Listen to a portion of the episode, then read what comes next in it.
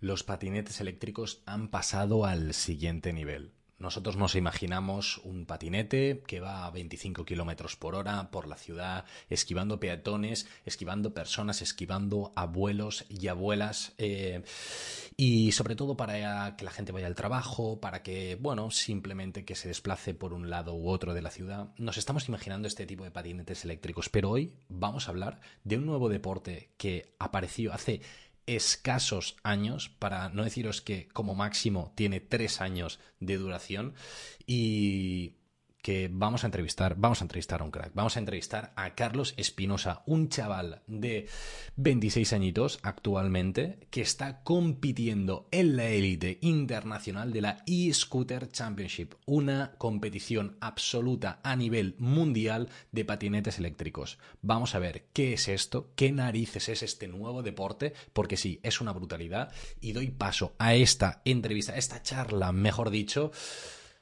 como siempre, con música épica. Por favor, vamos allá. Carlos, ¿qué tal estás? Espero que súper, súper, súper bien. Bueno, antes de nada, eh, muchas gracias eh, por decir, un, vengo a charlar por aquí y te pregunto, ¿qué tal? ¿Cómo ha empezado este miércoles? Porque lo estamos grabando en un miércoles. ¿Cómo ha empezado el día? ¿Todo bien? Muy bien, muy bien. Un poquito ajetreado como todo, pero la verdad que muy bien.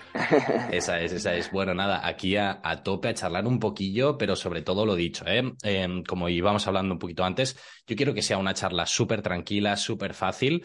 para quien no conozca tu deporte, eh, ¿vale? Y, si, si nos vamos al nombre de la competición, es e-Scooter Championship, ¿correcto?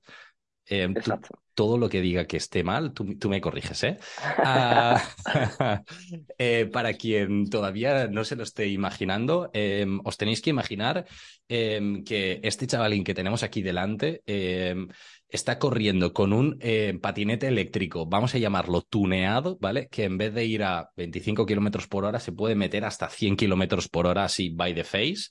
Ah, que parece una bestia y, van con ropa estilo motorista, ¿vale? Entonces, dicho esto, os podéis imaginar la magnitud eh, de, la, de la diversión que tiene ver este, este deporte. Y Carlos, eh, me encantaría, antes de nada, que te pudieras presentar un poquito eh, quién eres, cuándo has empezado con este deporte y sobre todo también, ¿por qué? ¿Y de, y de dónde vino? Pues mira, pues soy Carlos Espinosa, me conocen también como Carlos Siles en el gremio. Y la verdad que llevo desde los 11 años eh, compitiendo en motociclismo profesional. Eh, siempre me he dedicado a la moto, he estado en Campeonato de España de velocidad, eh, Premoto 3, eh, también fui campeón de España en minimotar. Y bueno, también estos últimos años he estado dedicado a flat track, que es el digamos, tierra. Eh, estuve en el Campeonato del Mundo y llevaba ya un proceso de, desde el tema COVID eh, parado, arrancando, intentando hacer algo. Y bueno, me llegaron una información de que iniciaba un nuevo campeonato y la verdad que cuando me mandaron toda la info me, me sorprendió bastante, me sorprendió bastante el tema de eh, todo esto, algo tan novedoso, algo único en el mundo. Y después pues también todo me dejó mucho más tranquilo todo el tema de organización, una organización que viene de, de la FIA, viene de la Fórmula 1, es algo todo muy concreto, todo muy bien hecho. Y buah, la verdad que fue un poco al principio, me sorprendió bastante, me llamó muchísimo la atención y hasta el día uno que me subía al scooter, eh, estaba con muchos nervios, con muchas dudas. no, no, y sobre todo me sorprendió para bien, me sorprendió muy para bien, la verdad. desde que me subí en el mismo box al, al scooter me sorprendió bastante. Qué guay, tío. Bueno, es que al final es esto, ¿no? Es una aventura, es lanzarte totalmente a la piscina. Corrígeme, pero eh, yo creo que la primera vez que escuché hablar sobre el e-Scooter Championship fue eh, el año pasado, que no sé si ya llevaban el año pasado como un año haciéndolo, o sea, no sé si lleva como dos, máximo tres años eh, funcionando. Ah, yo lo conocí el año pasado, que me salió por TikTok, me quedé súper loco, incluso reaccioné a alguno de estos vídeos, incluso yo en ese momento hacía eh, de vez en cuando streaming en Twitch y había comentado alguna de vuestras carreras, en plan, eh, es una maldita locura, y comentando un poquito las fases, competición y tal, ¿no? Me parece un, deporte súper, súper guay de, de poder ver. Y sobre todo, claro, para ti que vienes del automovilismo de toda la vida, eh, intuyo que es algo de decir, oh my god, si me lanzo, tengo que ir a tope, pero con, con fe de decir que, que, pueda funcionar bien, porque es esto, ¿no? Es algo completamente nuevo.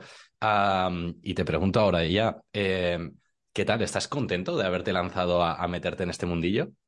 Muy contento, la verdad que una de las mejores decisiones que he tomado en mi carrera deportiva. Qué guay. Eh, eh, la verdad que no, no, no esperaba eh, un proyecto así eh, en mi carrera deportiva, la verdad, es algo muy grande, todo, la verdad, que muy correcto y tan novedoso, es algo, la verdad, que único y bueno, es eso, es único en el mundo.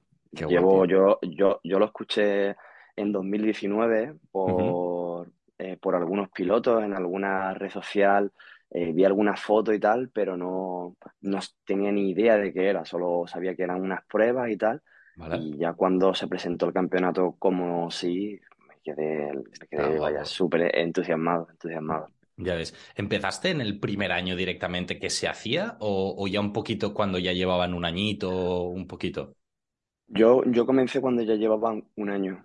Cuando ya llevaban un año se, fue cuando lanzaron esta selección de, pilotos, este, este draft, eh, digamos, hacemos como un draft de, deportistas de, todos los deportes, que es algo también tan bonito en esto que eh, eh, puede estar cualquier deportista profesional.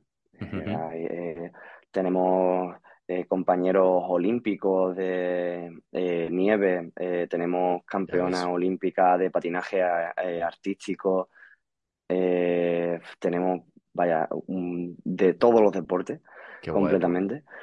Y sí, me, lancé el primer año cuando empezaron con las pruebas de, de piloto y la verdad que muy, muy, muy, muy, muy contento, muy contento.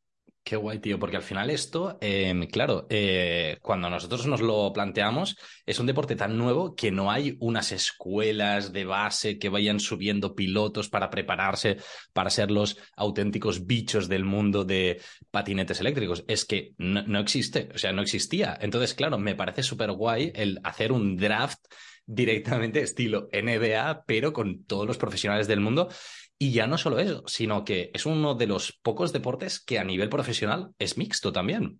Em, cosa que me parece súper guay.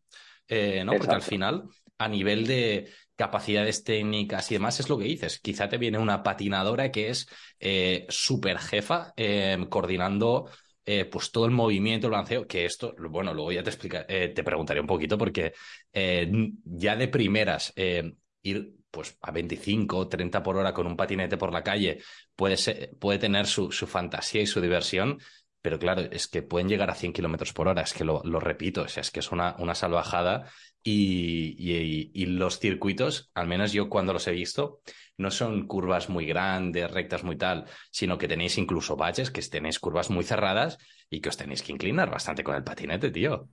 Sí, eh, corremos en los centros de, de las ciudades. Eh, justamente en el, en el centro. La verdad que eh, el circuito, como eh, todo el tema de protecciones y tal, está súper cubierto. Al final llevamos lo más novedoso y lo último en tecnología eh, para todo el tema de seguridad. Pero sí tenemos algunos montículos, algunos baches de, de la carretera y se hace un poquito más técnico pero la verdad que súper súper bien, la verdad es, es algo que un, mm, dificulta un, un, poco más y ahí también está lo, lo, divertido y lo técnico. Totalmente, ahí está el, el salseo de la carrera, ¿no? Eh, que al final le da este toque de emoción. Tú sabes que cuando vayáis a pasar por ahí, la gente que lo está viendo, ostras, que esté bastante atento porque podría haber algún sustillo o algún adelantamiento eh, debido a una caída o una mal dirección, lo que sea, ¿no? y, esto también genera emoción al ver la carrera. Una cosa que, que, sí que te preguntaré, bueno, antes de nada, eh, si no me equivoco, bueno, creo que lo llevas en la sudadera, eh, escudería 27X, eh, ¿es correcto que es la de Nico Hulkenberg? Nico Hulkenberg, sí, del, piloto de, del piloto de Fórmula 1, ahora recién otra vez incorporado a, a, la parrilla. Y sí, la verdad que tenemos ahí a, a Nico, que ha sido también una de las cosas tan bonita de, este año es como conocerlo en persona, tenerlo de, jefe, que es muy buen tío, un tío súper humilde y, y, ha estado ahí, la verdad, que muy pendiente a nosotros y ha estado eh, también ha estado visitándonos en las carreras y la verdad que eso ha sido impresionante también. Tener ahí el equipo de el equipo de Nico Hulkenberg detrás y ha estado muy, muy, muy, muy, muy bien. Qué chulo, tío. Bueno, al final, eh, cuando sabes que tienes a, un crack tan grande detrás, ¿no? En un equipo, sabes eh, que el equipo, eh, y cuando hablo del equipo, hablo de la escudería, porque es tal cual así, ah, va a ser súper profesional y van a trabajar muy profesionalmente, porque claro, venimos de un piloto de Fórmula 1 y los pilotos de Fórmula 1 pues han de tenerlo todo súper al milímetro, todo súper bien controlado y estoy, vamos, 100% eh, convencido de que eso también os lo traslada a vosotros, ¿no? Y, es algo que es muy chulo porque profesionaliza mucho el deporte, que supongo que también es lo que os gusta. Hombre, exacto, totalmente. Le da un, toque mucho más, eh, digamos, profesional a, a todo el, el, equipo, a todo el entorno. También nos enseña bastantes cosas y eso es la verdad que es muy, muy positivo para nosotros e incluso para el deporte, claro. Qué guay, tío. Qué guay. Pues eh, dicho esto, eh, me encantaría que pudieras explicarnos un poquito la, lo que son la estructura de, de las carreras o, o, de las competiciones, porque igual que en un gran premio de Fórmula 1 tenemos una serie de entrenamientos y luego tenemos una carrera con un porrón de vueltas. En vuestro caso, eh, si no me equivoco, no funciona así, sino es más estructura de torneo. Cuéntanos un poquito cómo, cómo funciona, porque creo que es bastante atractivo, yo creo, ah, para generar este salseo de, carrera. Cuéntanos. Pues mira, nosotros tenemos dos días de carrera, que serían viernes y sábado. Eh, viernes hacemos, digamos, eh, entrenos para conocer el circuito, adaptar un poco el scooter, adaptarnos nosotros. Tenemos por la mañana los entrenos libres y entrenos cronometrados y ya justamente por la tarde comenzamos las carreras eh, que serían por equipos y es el, todo el tema de puntuaje es para el equipo. Vale. Y va eh, siempre es viernes y sábado, va por fases de grupo y vamos eliminándonos, que sería eh, al principio empezamos con un hit que se clasifican los cuatro primeros Después pasamos a cuartos que se clasifican los cuatro primeros y a partir de semifinal se van clasificando los tres primeros hasta llegar a la final que es de seis. Muy bien. Y ahí a, muerte, ¿eh? Y ahí ya es a piñón. En la final ya es a todo lo que se pueda. Esa es, ahí a, darle. Es a todo lo que se pueda. Y la verdad que muy entretenido. ¿eh? Eh, han acertado bastante en el formato de carrera porque eh, para nosotros mismos los pilotos es algo también novedoso para todos y, es algo súper llamativo y que nos motiva bastante. Y para el público eh, en general, sea la edad que sea, es muy, muy divertido también, es algo más dinámico. La verdad que no te aburres. Al final llegas allí al circuito o lo estás viendo en streaming y, es algo que es tan eh, dinámico todo y tal. Y la verdad que está muy, muy, muy, muy bien. Esa es, Después también Después también el, nivel que hay en las carreras. Todos los, pilotos, digamos, tenemos las mismas herramientas, tenemos esa igualdad y también está esa, e, ese, punto de chico, chica y estar ahí luchando los seis en la parrilla totalmente en el mismo segundo. Total, total. No, no, es, espectacular. Y, algo que yo creo que, que, lo hace como muy interesante también es el hecho de que no son esto, ¿no? Carreras muy largas, sino que, bueno, si no me equivoco, al menos yo con las que he visto e incluso he comentado, a maximísimo seis vueltas. Eh, es decir, son circuitos muy pequeños o, entre comillas, bastante cortos, vueltas muy intensas, eh, clasificación y, así ir tirando, ¿no? Eh, es algo así. los circuitos son de 400, desde 400 metros a un kilómetro. Normalmente son de 800, 900 metros, digamos y normalmente por lo general damos una de 7 a 12 vueltas. de Ostras, 7 a 12 vale, vale, vale. vueltas. La, la final llega a ser a 12 vueltas. Ostras, pues, pues no sé por qué eh, las que las que llegué a ver yo eran, eran más cortas. No, no, no lo sé. Son, Bueno, son ya algu- te lo buscaré. los, los, los hits, eh, normalmente los hits eh, y los cuartos eh, tienen menos vueltas. Ah, Son puede, a puede ser por eso. seis, se- llegan a ser hasta 6 vueltas, 7 Puede ser, puede vueltas. ser. Muy bien. Nada, esto, es que esto es una de las partes que, que yo creo que, que aquí han acertado, porque en una carrera ¿no? de Fórmula 1, MotoGP y demás, cuando son muchas vueltas, la probabilidad de que, entre comillas, no pase nada en tres, cuatro vueltas es altísima, o cinco, o diez incluso, ¿no?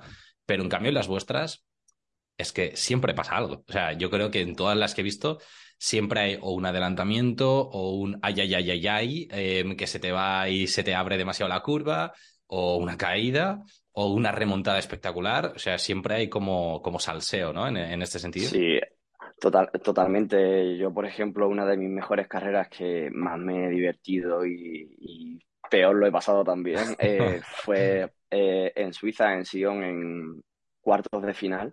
Ujú. Eh, hice una mala, hice una mala, una mala salida, eh, intenté llegar a la primera curva, posicionarme lo mejor posible, tuve ahí un susto, eh, me fui largo, muy largo, se me distanciaron los compañeros medio segundo, más de un segundo, y tuve que remontar ahí como un loco, que al final lo conseguí, fue una carrera súper bonita, porque es- son siete vueltas, tienes Claro. que ir con todo, tienes que ir totalmente con todo y también es incluso tienes esa concentración de estar concentrado en lo tuyo, en ir con todo, pero también en la cabeza con tengo que quedar entre los cuatro primeros, si no estoy Claro, fuera. claro. Entonces también ahí le da ese toque que para, para hasta nosotros que vamos encima del scooter de decir, ostras, tengo que estar ahí sí o sí.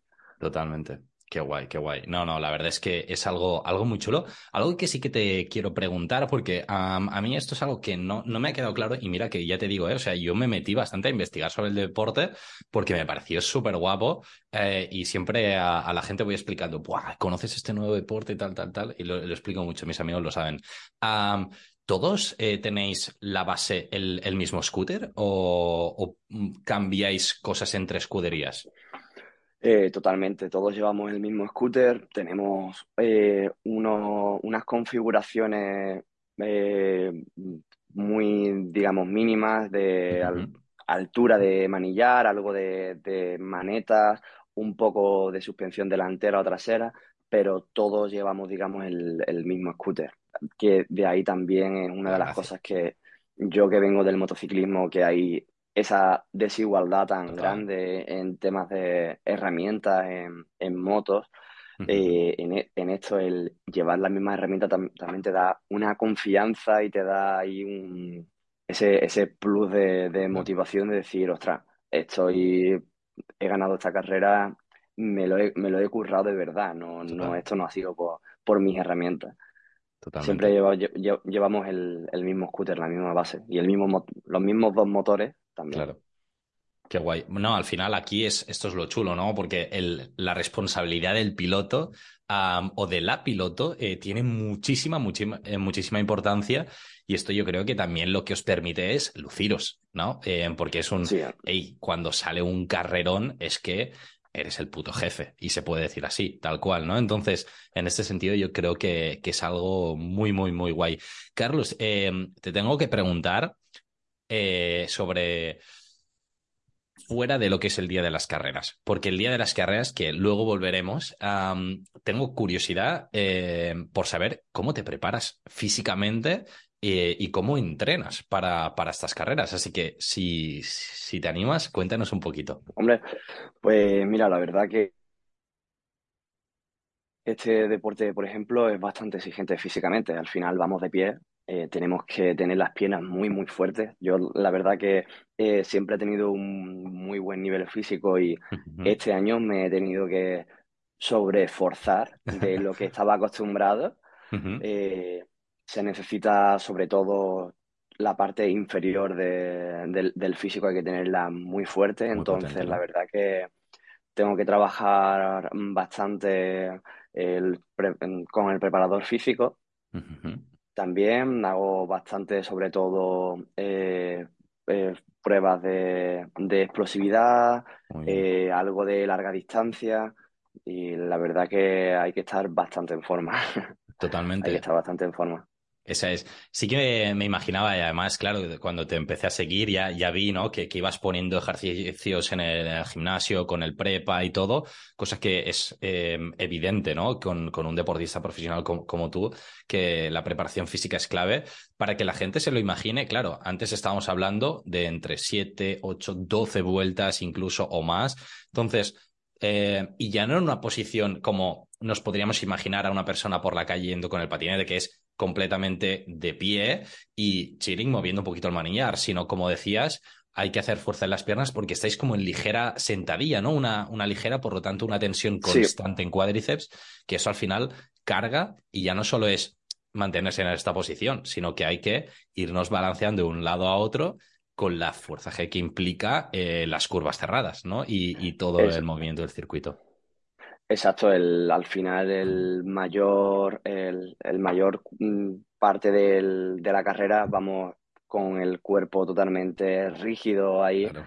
y sobre todo el- lo que más desgasta son las curvas que tenemos que hacer ese, ese movimiento de sacar, de salir, ¿no? de- del scooter para intentar tirar toda la inclinación máxima posible. Claro. También incluso aunque no saquemos la máxima inclinación, tenemos que ir sacando entero el cuerpo para intentar meternos en la curva lo más rápido posible. Al final es el- eh, cuando intentamos luchar ahí con la gravedad de meternos lo máximo posible. Entonces, la verdad que lo que más carga son la, el cuádriceps, sobre todo, y después de antebrazos y tal, acaba, vaya, Ahí, reventado. Aquí acabas cansado, ¿no? Sobre todo cuando Sí, llegas a la final, porque claro, ese siempre es el objetivo, o sea, ir a la final y a por el oro. Eh, exacto. La verdad que van pasando en los hits, eh, llegas a cuartos, estás a tope, llegas a semi, estás a tope. Cuando llegas a la final estás eh, súper entusiasmado, motivado, pero físicamente estás estás ya, petado, digamos,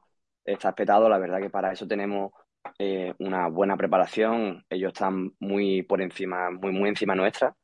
Eh, Muy bien, tenemos también preparadores físicos en el campeonato, qué guay, no todas las, tenemos contacto casi diario con ellos de, de entrenos, de rutinas, de nutrición también. muy bien, Están muy por encima. También tenemos campus, tenemos también campus con ellos y vamos a centros de alto rendimiento y tal, y siempre nos enseñan cositas nuevas de, de cosas más específicas que ellos están experimentando, que ellos están haciendo y que, y que ven que, que van acorde con este deporte. Muy bien. Claro, porque al final con la preparación física es, es un poquito lo mismo, es un deporte nuevo y los preparadores físicos también han de aprender a asesoraros de la mejor forma posible, generando nuevos ejercicios y lo mismo a nivel de nutrición, que ahora precisamente te iba a preguntar, ¿cómo te organizas eh, tú a nivel de Nutri? ¿Tienes alguna planificación concreta, sobre todo ahora que te has tenido que preparar tanto? Cuéntame, cuéntanos un poco, porque realmente aquí, siendo un, un podcast de Nutri, siempre nos gusta este salseo nutricional, así que cuéntanos un poquito, Carlos. Pues yo el tema de nutrición me lo llevan también los preparadores de- del campeonato y también a la vez tengo yo también mi, mi nutricionista aquí en. Málaga Muy bien. y voy, voy ahí intentando sobre todo planificar bien los, los meses y sobre todo para mí muy importante la semana de carrera, esa también, que necesito ese, ese, ese plus, el, el buscar un poquito eh, todo eso que concuerde y vamos ahí también un poquito investigando, experimentando un poquito para, para la carrera. Muy bien, tío. Y no sé si se puede decir, porque esto yo entiendo que es súper confidencial, ah, y es eh, qué haces realmente o qué tomas, o por ejemplo, vamos, vamos a ir más al concreto, el día de la carrera. El día de la carrera en el que evidentemente vamos a ganar el oro. Que desde primera hora de la mañana, eh, ¿nos podrías decir un poquito cómo te preparas o es súper confidencial para que no lo sepan otros pilotos? Que esto también Bueno, eh, mm, más o menos, porque al final, mira, al final estamos todos en el, mismo hotel. eh, cuando tenemos que levantarnos muy temprano, al final llenamos nosotros y estamos nosotros solos allí, entonces casi todos no- nos conocemos y estamos ahí mirándonos a ver quién, quién desayuna qué y quién come qué, igual que al final en los almuerzos tenemos el catering y estamos todos secreto.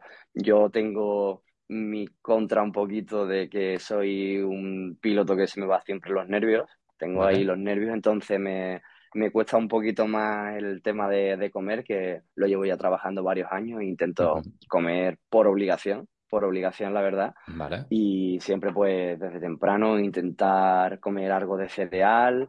Llevo también algunas barritas y tal. Un poquito de fruta, muy poquito, la verdad. Y vamos ahí pasando. Eh, tengo ya un planning, digamos. A media mañana ya también me, me intento meter mi, mi, fruta, algún gel también que, Muy bien, que eso te iba a llevamos. preguntar. Muy bien. Sí, también eh, utilizo bastante y a mí particularmente la verdad que me ayuda muchísimo el tema de, de los geles, la verdad. Muy bien. Y la verdad que, que bien, un poquito, un poquito de carbohidrato, no, no tampoco sobrepasarse mucho Claro. y sobre todo al final eh, sobrehidratarse lo máximo posible. Nosotros, como sabes, en Fórmula Uno en motociclismo, eh, acabamos deshidratados totalmente, Total. vaya, el, el tema de la equipación. Ujú. Y, y nada, más o menos no, no, no hay muchos secretos, la verdad, no, Nada, no, no tenemos mucho.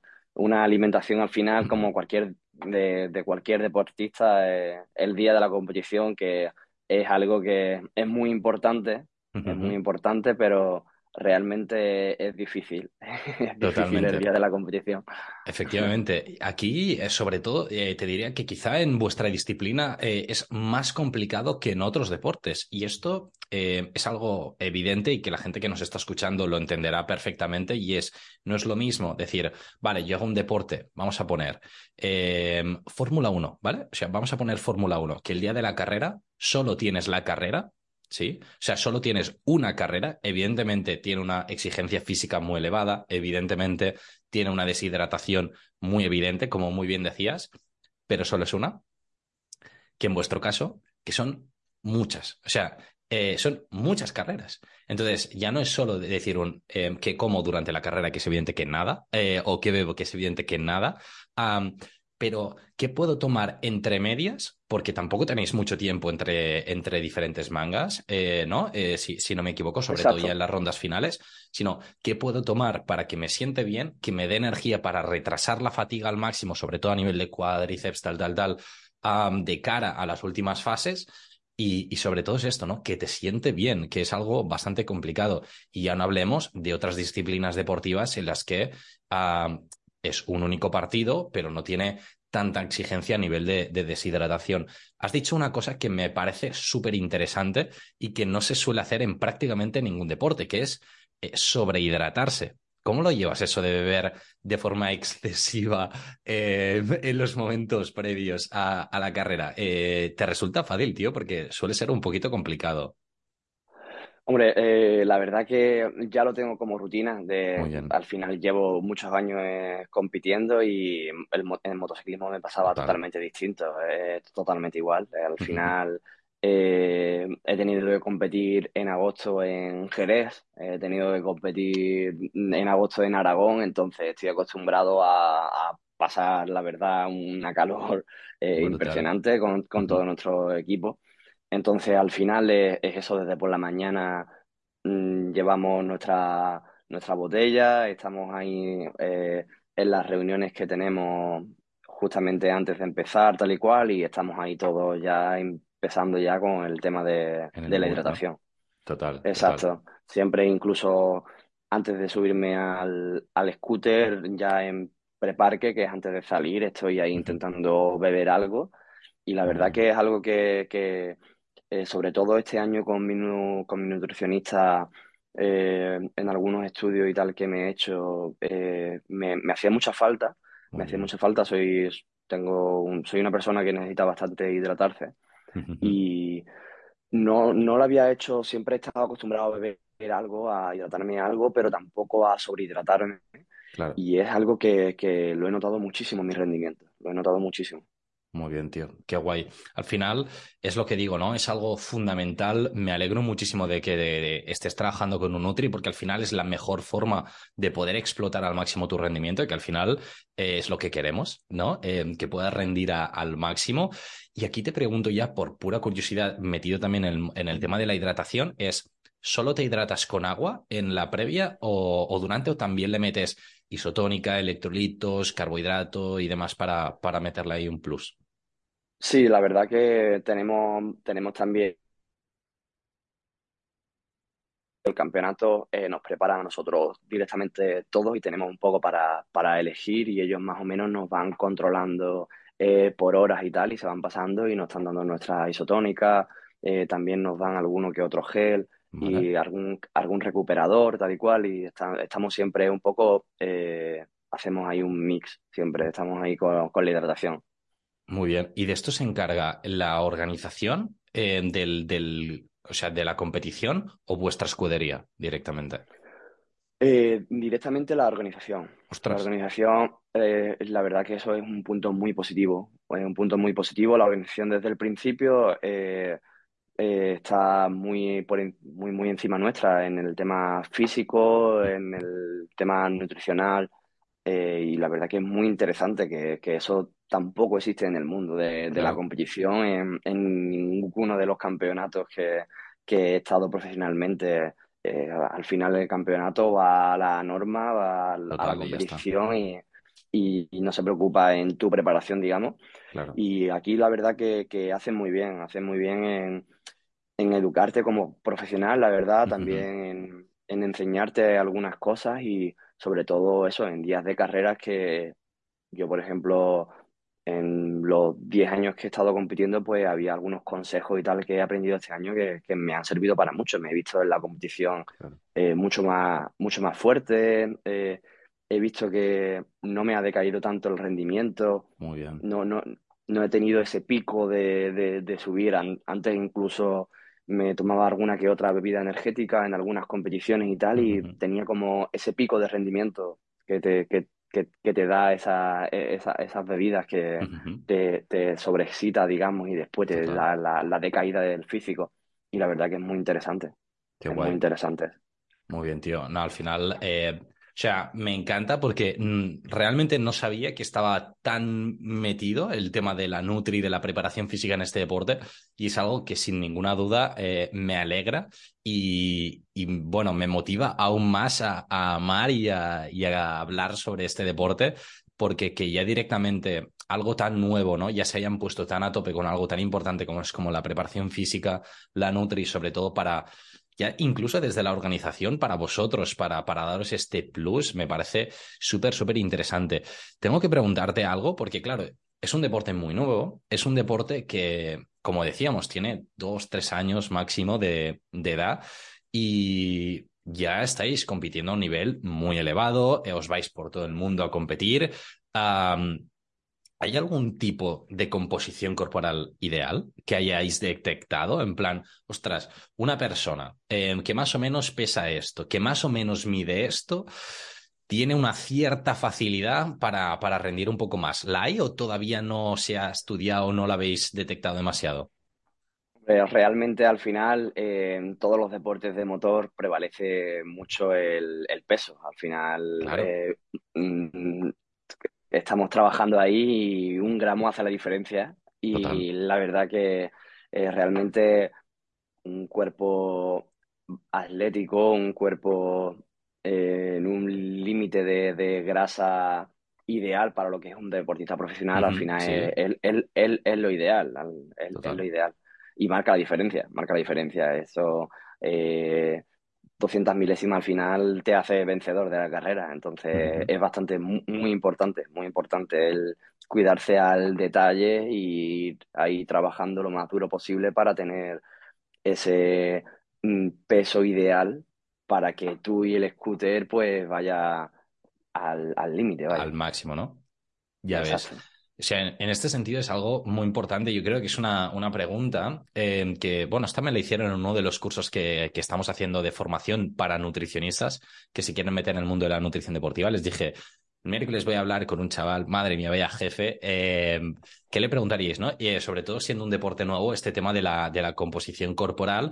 Y es una muy buena pregunta, porque claro, además en este deporte, como decíamos, competís tanto hombres como mujeres, en las que potencialmente puede haber unas grandes diferencias a nivel de, composición corporal, de peso, de masa muscular. a día de hoy, en la competición, ¿hay diferencias significativas entre unos y otros a nivel de rendimiento, resultados y demás? Y a, nivel de composición corporal, seguro, pero a nivel de números, a nivel de, esto, ¿se, ¿se, nota diferencia en la pista o, no? algo se puede notar algo se nota al final si cuando tienes una gran, unas grandes rectas o, tienes ahí un circuito bastante amplio, se puede notar algo. Es verdad que después, pues siempre el circuito lo tenemos eh, bastante nivelado, ¿no? Entonces llega a la zona más técnica, eh, nos igualamos un poco más. Normalmente está eso más equilibrado también. Y en el tema de, incluso en el rendimiento del scooter también.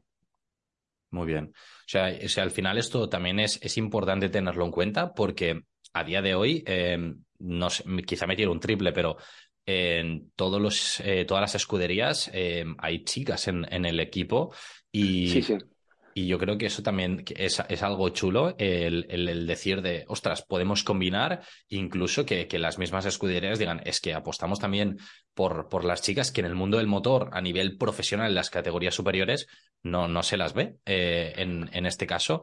Quizá porque sí que hay diferencias eh, significativas, pero en este caso estamos viendo que hay ligeramente en algunos puntos, pero se, se puede equilibrar ¿no? Eh, entre el circuito y la temporada en global. Totalmente. Nosotros al final, este campeonato somos los mismos chicos que chicas y incluso en, victorias este año se ha, igualado las victorias de chicos, al igual que, de chicas, que, que también ha, ha, hecho una gran temporada. Todas las chicas han hecho una temporada increíble y se han llevado victorias y están luchando ahí al mismo nivel y, y es algo bonito. Al final, a mí me me enorgullece mucho el estar en un deporte tan inclusivo e incluso ver que está en el mismo nivel nuestra un chico que una chica y ver ahí a 15 chicas ahí a, tope y luchando con nosotros, que, es algo que en el deporte hace falta, ¿no? Esa, e, e, esa, esa mm, inclusión para, para, para todos. Qué guay. No, no, la verdad es que es algo súper chulo. Yo cuando, cuando lo vi los primeros días, a mí me sorprendió, porque claro, no es habitual, no es habitual, pero, pero súper guay que, que, se, que se vea, ¿no? Eh, esta situación. Te tengo que preguntar, a nivel de la temporada, eh, ¿cómo estáis? Ah, ¿Se ha acabado ya la temporada hace poquito? ¿Es posible que el día 10 fuera el último día? Exacto, sí, sí, se ha acabado ya la, temporada. Fue la última prueba en Francia. Y ahora pues estamos ya en modo pretemporada 2023, un poquito de de vacaciones este mes de noviembre, un poco de, de, relax, pero nada, estamos ya a la vuelta. a muerte, ¿no? A la vuelta.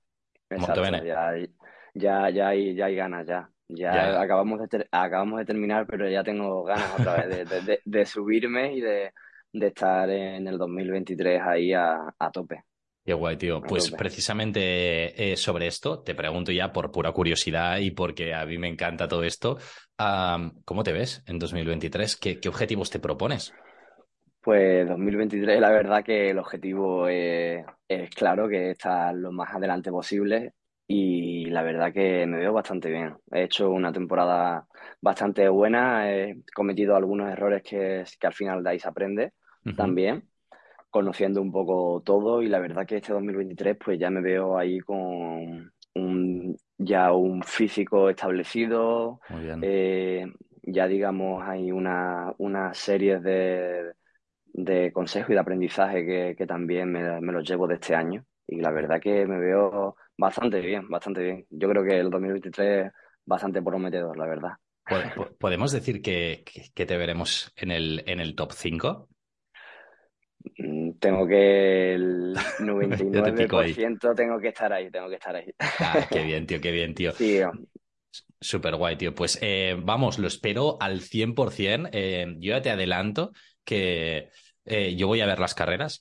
si puedo, si todo va bien, incluso me, molaría poder comentarlas y, charlarlas y, verlas o en directo o en indiferido, esto como, como sea, pero pero sí que las, las veré seguro. Así que nada, ya tío, ya te, te iré siguiendo por, por ahí cómo, vas evolucionando. Una de las cosas que, que, me gusta al acabar de, bueno, de charlar un poquito también con vosotros es que me puedas lanzar eh, una pregunta, porque a mí no me gusta bombardearte y, y hasta preguntas, sino que, que, tú mismo me puedes preguntar alguna cosa o sobre Nutri, algo que tengas curiosidad o lo que sea. Así que, tío, eh, esto no te lo había dicho, pero ah, es más divertido así de improvisado.